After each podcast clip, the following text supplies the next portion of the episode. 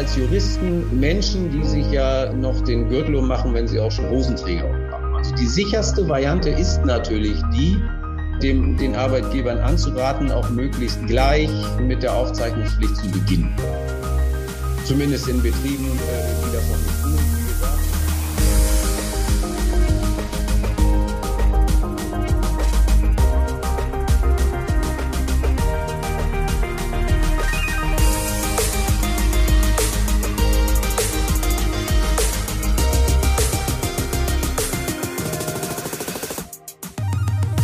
willkommen zu unserer 81. Ausgabe des Epilatura Gastro. Schön, dass du wieder mit dabei bist und heute habe ich einen guten Bekannten, unseren Freund unseres Gastro-Briefings, Steffen Pasler, eingeladen. Äh, Steffen, wo treffen wir dich denn heute an? Wo bist du gerade unterwegs? Ich bin im Homeoffice heute. Ausgezeichnet, ein sehr guter Ort, um zu arbeiten, wie wir jetzt genau. also gemerkt haben. Mittagspause gibt es dann irgendwo hoffentlich draußen in der Gastronomie, lässt dich verwöhnen. ich versuche es, ja. Das genau. Es nicht ausfällt. Wir haben ja gerade unser äh, wirklich sensationelles Reel äh, äh, gepostet zum Tag des Desserts. Ne? Also da lass dir bitte auch ein Nachtisch verkaufen, ist eine Win-Win-Situation. Äh, tust was Gutes für dein Wirt und äh, dir schmeckt's wahrscheinlich auch. Genau. Wir haben heute das Thema Aufzeichnungspflichten. Aufzeichnungspflichten, da gab es eine äh, Pressemitteilung äh, vom Bundesarbeitsgericht, da kommen wir später nochmal dazu. Ähm, Aufzeichnungspflichten auch immer wieder ein beliebt leidiges Hassthema äh, äh der Bürokratie, auch wirklich äh, ein, ein großes Futterwerk und dem möchten wir uns gerne heute nähern und das mit deinen Fragen. Also wenn du zu deiner betrieblichen Übung das Gefühl hast, Mensch, das könnte vielleicht äh, äh gefährlich sein oder mache ich das richtig, mache ich das gut, mache ich das nicht so oder wie sollte man es denn machen, dann einfach in die Tasten hauen. Äh, wir werden die Fragen unmittelbar, wie sie gestellt äh, werden, auch gleich äh, mit bearbeiten und in 30 Minuten sollte man allesamt schlauer sein, was denn die Aufzeichnungspflicht angeht. Steffen, wie sieht's denn da mal überhaupt der Status quo heute aus? Also Aufzeichnungspflicht ist jetzt nicht unbedingt der allerneueste Hut, äh, äh, sollte eigentlich äh, längst in, in Fleisch und Blut übergegangen sein. Äh, wer muss aufzeichnen, wer nicht? Und äh, ja, was ja. eigentlich ist aufzuzeichnen? Deswegen kann man auch an dieser Stelle gleich mal sagen, äh, viel Aufregung um nichts, weil in der Gastronomie die Aufzeichnungspflicht schon sehr lange besteht. Seitdem es das Mindestlohngesetz gibt und äh, die Branche äh, Gastronomie und Hotellerie äh, eine sogenannte Schwarzarbeitsbranche ist, das klingt jetzt ein bisschen despektierlich, aber es sind, äh, ich glaube, sieben Branchen aufgezählt in Paragraph 2a Schwarzarbeitsbekämpfungsgesetz und diese Branchen müssen schon immer aufzeichnen.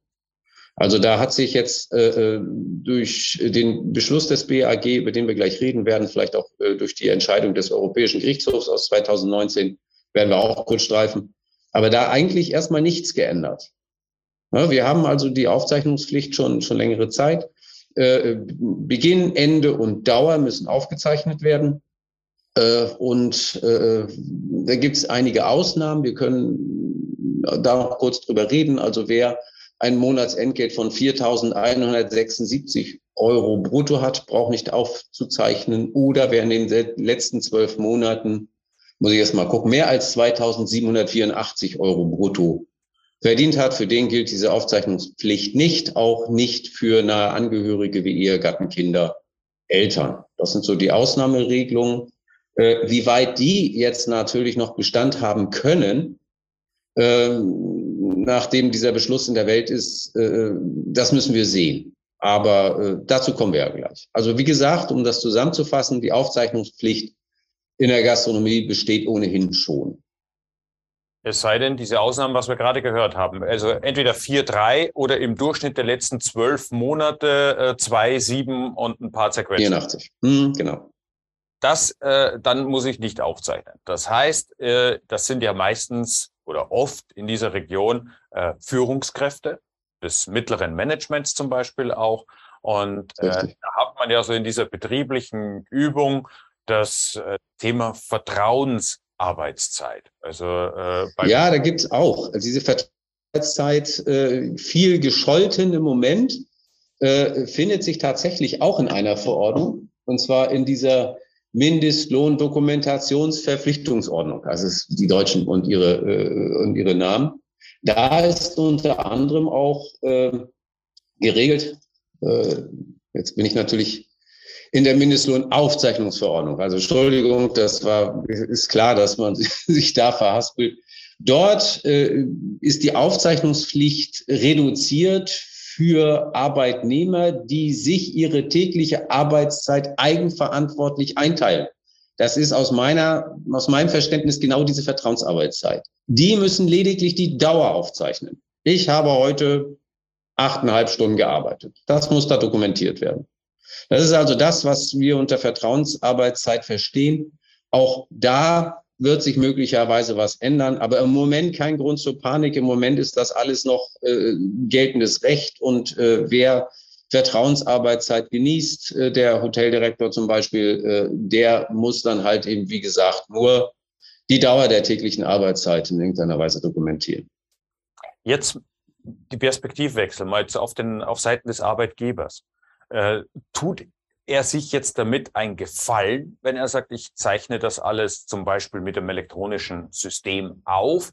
Oder äh, ist es eher so, dass ich mich damit was belaste, wo ich mich dann am Ende ja verstehe verstehe lege als Unternehmer, weil äh, du kennst ja den ein oder anderen Rechtsstreit vor Gericht. Äh, wie tue ich mir damit einen Gefallen oder nicht? Äh, jetzt kommt wieder die typische Anwaltsantwort. Kommt drauf an. Also grundsätzlich ist das, ist die Verletzung der Aufzeichnungspflicht Bußgeld bewährt. Ist, äh, äh, aber was die Bußgeldhöhe angeht, natürlich nichts im Vergleich zu den Strafen, die drohen bei äh, äh, eklatanter Überschreitung der Arbeitszeit, beziehungsweise was dann möglicherweise als Folge ein Problem sein könnte, das Nicht-Abführen von äh, Sozialbeiträgen. Da kommen ganz andere äh, Strafen raus. Das heißt durchaus, ist es äh, mitunter in Einzelfällen äh, äh, vielleicht angezeigt, die, äh, die Dokumentation nicht vorzulegen und dann das Bußgeld äh, dort zu akzeptieren. Aber grundsätzlich, und da bleiben wir jetzt mal beim, bei dem, was das Gesetz verlangt, ist es natürlich immer angezeigt, die Arbeitszeit so zu organisieren, dass man nicht äh, äh, dort in Schwierigkeiten gerät und die dann natürlich auch entsprechend äh, der Vorschriften aufzuzeichnen. Eins vielleicht noch, weil das immer wieder äh, missverstanden wird, die konkreten Pausenzeiten müssen nicht aufgezeichnet werden. Also man muss jetzt nicht nachhalten, dass der Kellner von 14.10 Uhr bis 14.35 Uhr Pause gehabt hat. Es ist aufzuzeichnen Beginn, Ende und Dauer. Und wenn man ein bisschen drüber nachdenkt, dann weiß man, dass man aus der Differenz von Beginn und Ende und Dauer dann auf eine Pausenzeit kommt, kommen muss.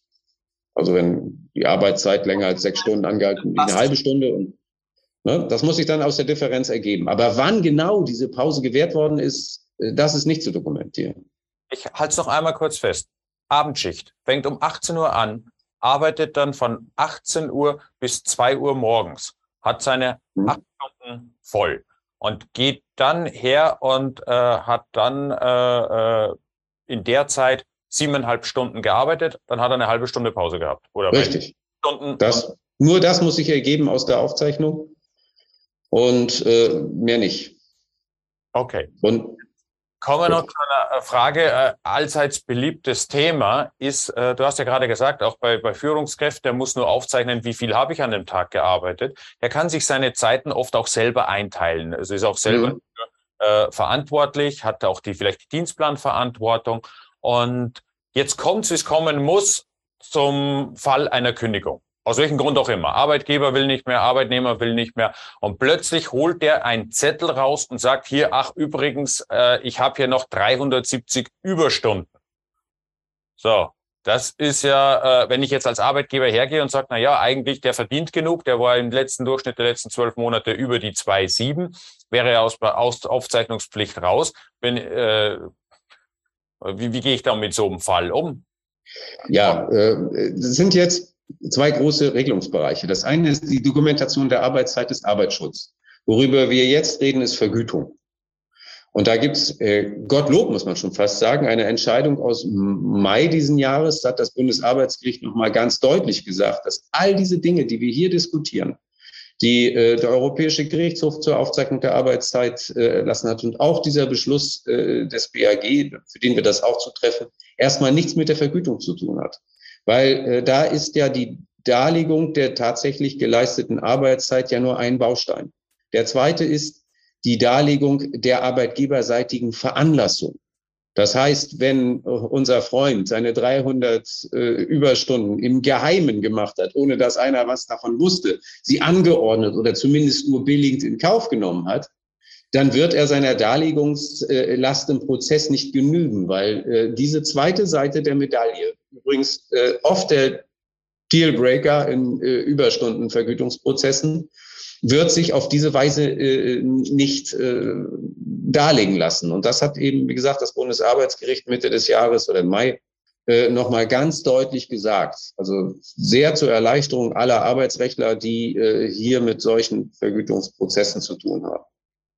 Das ist ein ganz wichtiger Satz gerade von dir. Also diese Differenzierung, diese Aufteilung zwischen der, was war wirklich überhaupt Arbeitszeit und das ist ja andere Thema der Vergütung und auch dieser Darlegungs- und Beweislast. Also insofern bin ich jetzt, äh, wenn ich einen halbwegs aktuellen Arbeitsvertrag habe, in dem das geregelt ist, äh, in dem das dann auch festgehalten ist äh, und vielleicht sogar eben durch ein generelles äh, Aufzeichnen im Unternehmen, doch dann als Arbeitgeber vor solchen Überraschungen ziemlich sicher. Ja, das sicherste ist dann halt immer die Überstunden, die tatsächlich auch anfallen. Da reden wir ja nicht, äh, hm, das ist ja kein Geheimnis, dass man das regelmäßig abstimmt, dass der Arbeitgeber und der Arbeitnehmer äh, dann eben auch durch ein einfaches Abzeichnen der Überstunden das auch außer Streit nimmt.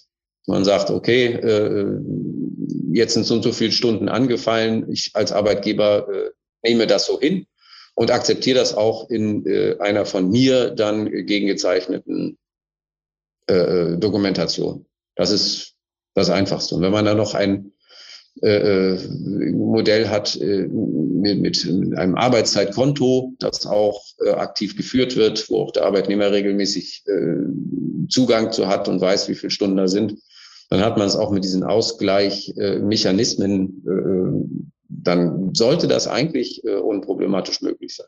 Aber wie gesagt, Arbeitszeit und Europarecht, das ist immer Arbeitsschutz. Vergütung ist immer nationales Recht. Da hat der EuGH nichts zu sagen.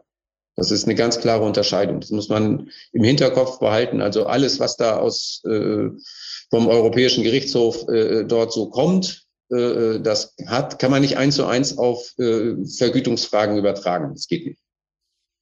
Das ist äh, schöne Klarstellung. Bleiben wir gleich mal gleich beim Thema Gerichte. Da gab es ja diese ja. Mitteilung vom Bundesarbeitsgericht vom 13. September. Äh, normalerweise kommt die Aufregung immer erst dann, wenn irgendwelche obskure Begründungen äh, äh, aufgeführt werden. Jetzt haben wir es aber so, dass schon die Pressemitteilung an sich äh, für helle Aufregung gesorgt hat, weil äh, ja, was ist eigentlich da passiert? Warum diese Aufregung? Ja, vielleicht nur zu, zu den erstmal vorab. Es ist eine Entscheidung inter partes. Das heißt, die Entscheidung bindet erstmal nur die Parteien dieses Rechtsstreits. Es ist nicht inter omnis. Inter omnis, also Urteile mit Wirkung für alle, kann nur das Bundesverfassungsgericht äh, treffen. Na, also erstmal, das ist die ganz große Einschränkung. Die ganz große Aufregung ist aus meiner Sicht überhaupt nicht gerechtfertigt, weil es, wie gesagt, nur einen Einzelfall betrifft. Dann ist das auch nur so am Rande äh, so erwähnt worden. Also äh, es ging darum, ein Betriebsrat äh, hat äh, äh versucht, eine Betriebsvereinbarung auf den Weg zu bringen und dann auch eine Einigungsstelle eingerichtet, mit der man halt Betriebsvereinbarungen erzwingen kann, aus der die äh, oder mit der die Einführung eines äh, Arbeitszeiterfassungssystems erzwungen werden sollte. Äh, damit hatte er ne, vom Landesarbeitsgericht auch Erfolg. Dann ging das in die Rechtsbeschwerde zum äh, Bundesarbeitsgericht und die haben gesagt, nö, äh, äh, dieses Recht besteht nicht. Jedenfalls deshalb nicht, weil es schon eine gesetzliche Pflicht da, äh, zur Aufzeichnung äh, gibt.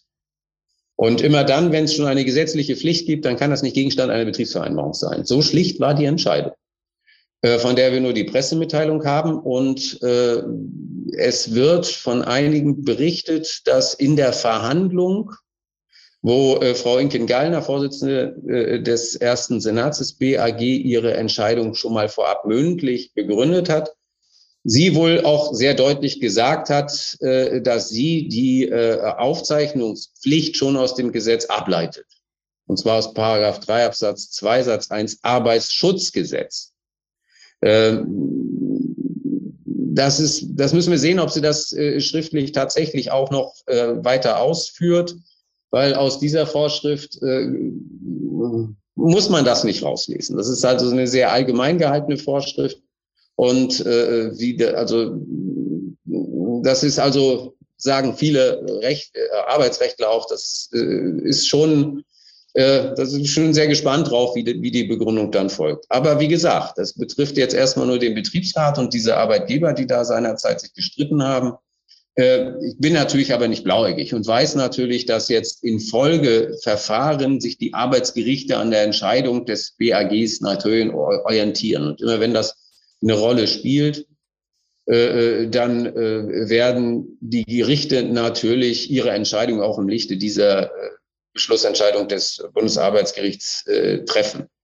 Ja, aber äh, ob und für welche Fälle das äh, zutrifft und äh, ob das, und jetzt kommen wir zum Punkt, die Vergütungsfälle äh, betrifft, das werden wir sehen.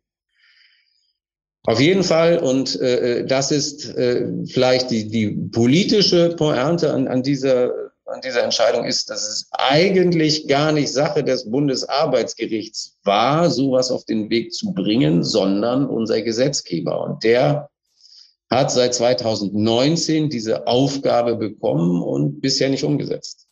Das ist ja gerade mein, mein Punkt gewesen, denn äh, bis jetzt ist ja so, dass wir mit der Gewaltenteilung die in Gerichten ein gewisses äh, äh, Handlungsfeld eingeräumt haben. So funktioniert unser Staat und jetzt äh, wird da, also oder zumindest ist die Sprengkraft drinnen, denn so wie man in Österreich eine Kassenbesitzpflicht hat, da muss ich ein elektronisches Kassensystem haben zur Aufzeichnung meiner Einnahmen. Das kann man ja beschließen, macht der Gesetzgeber. Ja so. In Deutschland hat man sich dagegen entschieden, hat gesagt, nein, offene Ladenkasse ist auch in Ordnung, du musst keine äh, äh, Kasse verpflichten. Und jetzt kommt ein Gericht um die Ecke und sagt, so, Moment mal, ich lese im Gericht, ihr müsst ein Aufzeichnungssystem haben. Das heißt jetzt nicht zwingend, dass es elektronisch sein muss, aber äh, es muss ein System vorliegen. Und das wiederum hat der Gesetzgeber, also die Politik äh, äh an sich jetzt so ja noch nicht aufgerufen. Das Nein. ist die Sprengkraft, die jetzt in dieser Pressemitteilung äh, äh, drinnen steht. Wenn der EuGH gesagt hat, es muss aufgezeichnet werden, in Europa muss die Arbeitszeit aufgezeichnet werden. Ähm, woran liegt es, dass das dann in Deutschland bis jetzt nicht umgesetzt worden ist? Naja, es äh, ist natürlich auch mit einem gewissen Aufwand verbunden und äh, in der Großen Koalition hat die CDU gemauert und ich glaube, jetzt ist es wohl die FDP, wenn ich das richtig, äh, richtig sehe, die also auf die Betriebe Bürokratie zukommen sieht und deswegen sagt, nee, eigentlich wollen wir das Ganze gar nicht. Die letzte, also es gab jetzt in der letzten Woche eine Entscheidung im, Ausschuss für Arbeit und Soziales beim Bundestag, da wurde ein Antrag der, glaub, der Linken abgeschmettert, äh, die äh, beschließen wollten oder beantragt haben, der Bundestag möge beschließen, dem Gesetzgeber aufzugeben, möglichst schnell zu handeln. Also das ist auch abgelehnt worden. Hm, wahrscheinlich auch mit den äh, Stimmen der FDP im Ausschuss. Also da tut sich im Moment wenig. Also es gibt auch keinen Gesetzesentwurf. Es gibt eine Reihe von Ideen. Es gibt, also die gemeinste Idee ist, äh, glaube ich, die, aus dem GSA Fleisch. Wir haben ja ein Gesetz zur Sicherung der Arbeits, äh, Arbeitnehmerrechte in der Fleischwirtschaft. Dort besteht eine ganz äh, äh extreme Aufzeichnungspflicht. Dort auch ist es vorgegeben, dass es elektronisch die, Arbeitszeit, äh, die Arbeitszeitaufzeichnung muss elektronisch und nicht manipulierbar erfolgen. Also da gab es zum Beispiel die Idee, das auf alle zu erstrecken. Das ist natürlich dann ein Riesenaufwand. Weil ich, äh, ich, ich habe zwar äh, technisch keine Ahnung, aber ich könnte mir vorstellen, dass solche Systeme anzuschaffen teuer sind und die zu unterhalten und dann auch den Nachweis zu führen, dass die nicht manipulierbar sind. Das ist ähnlich wie bei den Kassensystemen äh, sicher ein, ein großer Aufwand. Also ob das so kommen wird, weiß ich nicht, wie in der Fleischwirtschaft, aber äh, Ideen in diese Richtung gibt Das äh, muss man sagen. Boah, da fällt einem ehrlich gesagt nicht viel äh, zu ein. Das ist ja Wahnsinn. Ähm, Jetzt nochmal zu diesem äh, Geltungsbereich. Äh, das, die haben jetzt hier eine Pressemitteilung, ein Urteil äh, losgelassen. Also für diese beiden Parteien gilt das dann äh, ab sofort oder wie läuft das? Ja, für, für, das ist ja äh, nicht mehr rechtsmittelfähig. Insofern äh, erlangt das ja sofort Rechtskraft. Also äh, für die Parteien gilt es. Also jetzt erstmal nur, dass äh, der Betriebsrat halt gehindert ist, äh, seine Einigungsstelle da weiter zu betreiben. Ähm, ja, ich weiß, äh, wir sind ja als Juristen Menschen, die sich ja noch den Gürtel ummachen, wenn sie auch schon Hosenträger haben. Also die sicherste Variante ist natürlich die, dem, den Arbeitgebern anzuraten, auch möglichst gleich mit der Aufzeichnungspflicht zu beginnen. Zumindest in Betrieben, äh, die das noch nicht tun. Wie gesagt, ich erinnere an unseren, unseren Eingang in dem Gespräch bei, in der Gastronomie. Wer da noch die Arbeitszeit noch nicht aufzeichnet, der sollte das wirklich definitiv tun, weil äh, der begeht damit ja schon eine Ordnungswidrigkeit. Ne, an, für alle anderen Branchen, die eben nicht in 2a Schwarzarbeitsbekämpfungsgesetz drinstehen, ist es halt noch nicht Bußgeld bewährt. Und halt auch zu sagen, gibt es noch keine äh, äh, Strafe. Das wird sich möglicherweise ändern, wenn es eine gesetzliche Regelung gibt. Aber die gibt es halt noch nicht. Also wie gesagt, in, in unserem Bereich mit, mit äh, unseren Hoteliers und äh, Gastronomen, die sind in jedem Fall, wer das noch nicht tut, sollte da schleunigst äh, drangehen und die Arbeitszeit dokumentieren. Wer jetzt unmittelbar in dieser Liste genannt ist, also in der Gastronomie zu Hause ist, weil er eine Eventagentur oder weiß der Kuckuck was hat, äh, der ist jetzt davon noch nicht betroffen und mhm dann auch äh, noch nicht, sage ich mal, äh, Bußgeld bewährt, wenn er es nicht tut. Also der ist da jetzt noch. Der ist richtig, das stimmt. Aus. Ähm, was, was heißt das jetzt äh, äh für den Gastronomen Unternehmer? Wenn du jetzt ein Hotel hättest, mhm. äh, dann wieder eine Stechuhr an die Wand hängen oder was wäre jetzt dein Tipp, dein Plan als Hotelier, äh, als Gastronom? Äh, wie würdest du der Situation begegnen, um ja, Risiko und äh, ja gering zu halten. Stechuhr ist halt ein Begriff, der auch sehr negativ besetzt ist. Also das, äh, äh das würde ich mit Sicherheit nicht tun. Ähm, ich habe ja, wie du schon sagst, eine ganze Reihe von äh, äh, Prozessen, die ich hier auch schon in unterschiedlicher Couleur da äh, mit begleitet habe. Und ich weiß, äh, dass äh, unsere Kontrollorgane die Art und Weise der Aufzeichnung äh, sehr großzügig sehen. Da gibt es ja berühmte Apps, die man nutzen kann, aber auch äh, äh, der Dienstplan, der erkennbar kurzfristige Änderungen äh, dokumentiert. Frau Meier ist krank, Meier durchgeschrieben. Äh, der reicht unter Umständen auch. Natürlich nicht der pure Plan, der nicht verändert wird, weil Plan ist genau das Gegenteil von Dokumentation. Das ist ja etwas, was in der Zukunft liegt und die Dokumentation äh, äh, zeigt was aus, was vergangen ist. Ne? Aber wie gesagt, der, äh, der nachbearbeitete Dienstplan kann unter Umständen eben als ausreichende Dok Dokumentation herhalten, wohlgemerkt, wenn er Beginn, Ende und Dauer erkennen lässt. Ne? Das ist wichtig.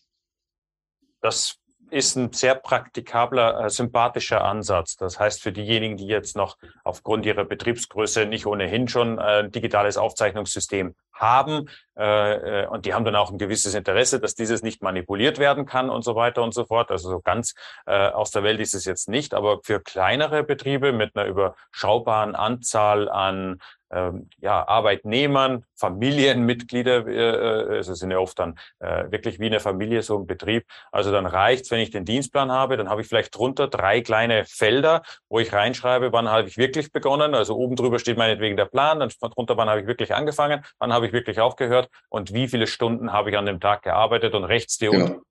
reicht dann für den Tag an, an Dokumentation und Aufzeichnung. Ja muss mich jetzt als Unternehmer nicht in Unkosten und in wahnsinnige Bürokratie stürzen, um hier zumindest äh, äh, eine gewisse Angreifbarkeit äh, schon mal von vornherein zu eliminieren. Genau, ja. Und natürlich das danach auch aufheben. Das ist wichtig, dass man das dann irgendwie, wenn eine Kontrolle kommt, äh, dass man das dann auch für zurückliegende Zeiträume möglichst zusammenhängend dann vorlegen kann. Andreas fragt, ob du den Monatszettel kritisch siehst. Ja, ich würde ihn kritisch sehen, wenn ich ihn sehen würde. das, das hängt dann drauf, davon ab, was auf dem Monatszettel so draufsteht. Also, also äh, wie gesagt, über die Vorgaben haben wir gerade gesprochen und wenn äh, äh man kann das natürlich äh, verdichten auf den ganzen Monat. Allerdings äh, beginnt die Aufzeichnungspflicht schon sieben Tage nach äh, Beendigung der, der Arbeit. Also man kann äh, nicht erst am Ende des Monats äh, hergehen. Aber wenn dieser Monatszettel dann halt während des Monats durchgehend äh, gefüllt wird und aufgeschrieben wird und dann nachher äh, quasi nur zusammengefasst, dann reicht das. Dann ist das natürlich okay. Aber ansonsten muss man also spätestens eine Woche äh, nach Ableistung äh, der Arbeit die Zeit dokumentiert haben. Okay. Das heißt, äh, ich fasse zusammen, Wer aufzeichnet, ist auf jeden Fall auf der sicheren Seite. Nicht aufzeichnen müssen äh, bestimmte oder nicht so genau aufzeichnen, also nicht die Pausenaufzeichnung oder gesamt nur die Arbeitszeitaufzeichnung mhm. Ist dann ab einer gewissen Verdienstgrenze möglich. Die heißt äh, äh, 2,738 oder 2,7 ein paar zerquetschte äh, auf der äh, äh, naja, das haben wir jetzt nicht verwechseln. Es gibt, es gibt zwei Verordnungen. Die eine Verordnung sagt, äh, äh Leute, die eben diese Gehaltshöhen äh, ja. äh, erreichen, für die muss man gar nicht aufzeichnen. Und äh, die Vertrauensarbeitszeit haben, die müssen nur die Dauer aufzeichnen. Okay. Danke für den Hinweis, also dass wir das richtig äh, auch wiedergegeben haben. Was aus diesem Urteil daraus wird, liegt in den Händen der Politik und die hat im Moment wirklich andere Sorgen. Ja, denke ich auch. Was sagen, äh, das äh, ist da jetzt nicht das Wichtigste, sodass da nicht jetzt unmittelbar Ungemach droht und äh, für die Arbeitsgerichte diese Differenzierung zwischen was ich tatsächlich äh, äh, quasi an Arbeitszeit habe versus dem, was an Vergütungsansprüche daraus äh, entstehen. Genau. Dass man das auch in zwei verschiedenen Varianten hebt. Jetzt hat Boris, glaube ich, habe ich gesehen, die Hand gehoben. Boris, bitte einfach kurz in den Chat schreiben. Wir nehmen deine Frage äh, gerne äh, gleich mit auf. Warten wir noch kurz, bis er getippt hat. Ich glaube, das bewegt sehr, weil das Thema Arbeitszeit ist ja hoch emotional, genauso wie äh, Urlaub und äh, ne, Abwesenheit. Äh, ja. Und wie gesagt, es hat ja für einige Aufregung gesorgt. Von Paukenschlag war die Rede und äh, haben das ja so ein bisschen verfolgt. Aber wie gesagt, es wird oft nicht so heiß gegessen, wie es gekocht wird. Spätestens derjenige, der heute mit dabei hat, war, weiß, was auf ihn zukommt, was Status quo ist und kann sich jetzt wieder vielleicht sein Unternehmen anschauen und sagen dann, okay, alles im Lot, damit können wir leben, das passt äh, und kann sich wieder den Herausforderungen äh, widmen. Vielleicht noch eine äh, Frage an dich bezüglich äh, Cook und Energiekrise. Äh, da haben ja ähm, sage mal, wirtschaftliche Gründe hinreichend äh, äh Druck zu sagen, ich mache das Hotel bis Ostern zu. Bei der aus, zu erwartenden Auslastung über die Wintermonate und bei den Heizkosten, die wir haben, äh, das, das, das haut hinten und vorne nicht hin. Haben wir gerade gestern bei Hard aber fair zum Beispiel auch wieder gehört, ne? von 3.000 Euro Abschlagszahlung auf 11.000 Euro Abschlagszahlung. Ähm, äh, das ist dann für so eine Kneipe, wie sie da dargestellt ist, äh, äh, einfach auch nicht mehr zu bedienen. So, jetzt geht der her und sagt, die Arbeit fällt weg, wir machen zu. Äh, was sagt das Arbeit, äh, was sagt das äh, Bundesagentur, was sagt die Bundesagentur für Arbeit dazu? Die sagt nada.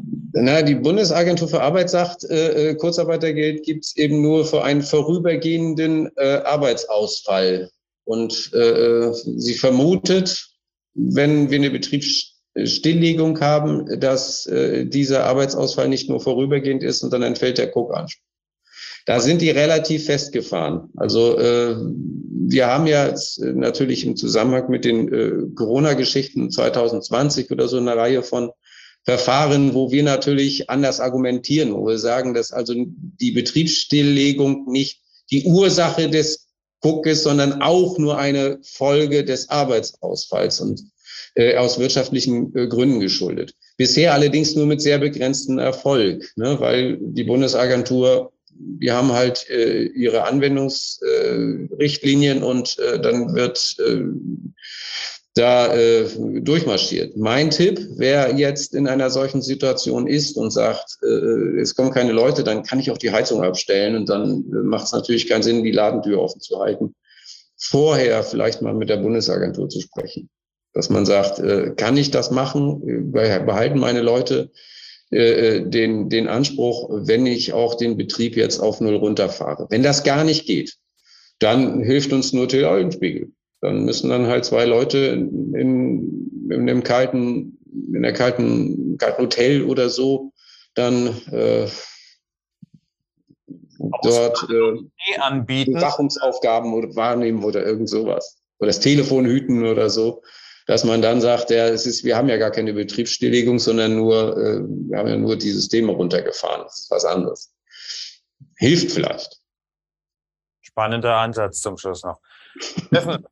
Boris hat seine Frage äh, noch nicht gestellt. Äh, wir warten jetzt auch nicht mehr drauf. Wir gucken nach vorne. Äh, wir kriegen seine Frage auch so beantwortet, wenn, wenn sie dich erreicht. Genau, richtig. Wir sind ja nicht aus der Welt. Und äh, genau. machen weiter mit dem 82. Gastro-Briefing. Dann äh, auch wieder sehr relevant das Thema im Moment, nämlich was ist eigentlich mein Hotelbetrieb wert?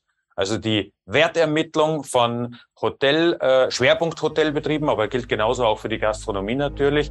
Äh, was habe ich denn da eigentlich und wie ist die Bewertung? Selber, wenn man darauf guckt, hat man eher eine sehr hohe Einschätzung. Wenn ich mit der Bank rede, dann habe ich manchmal das Gefühl, die verstehen überhaupt nicht, äh, von welchem äh, Unternehmen die Rede ist. Also das kann doch gar nicht sein, dass das alles äh, so wenig wert sein soll.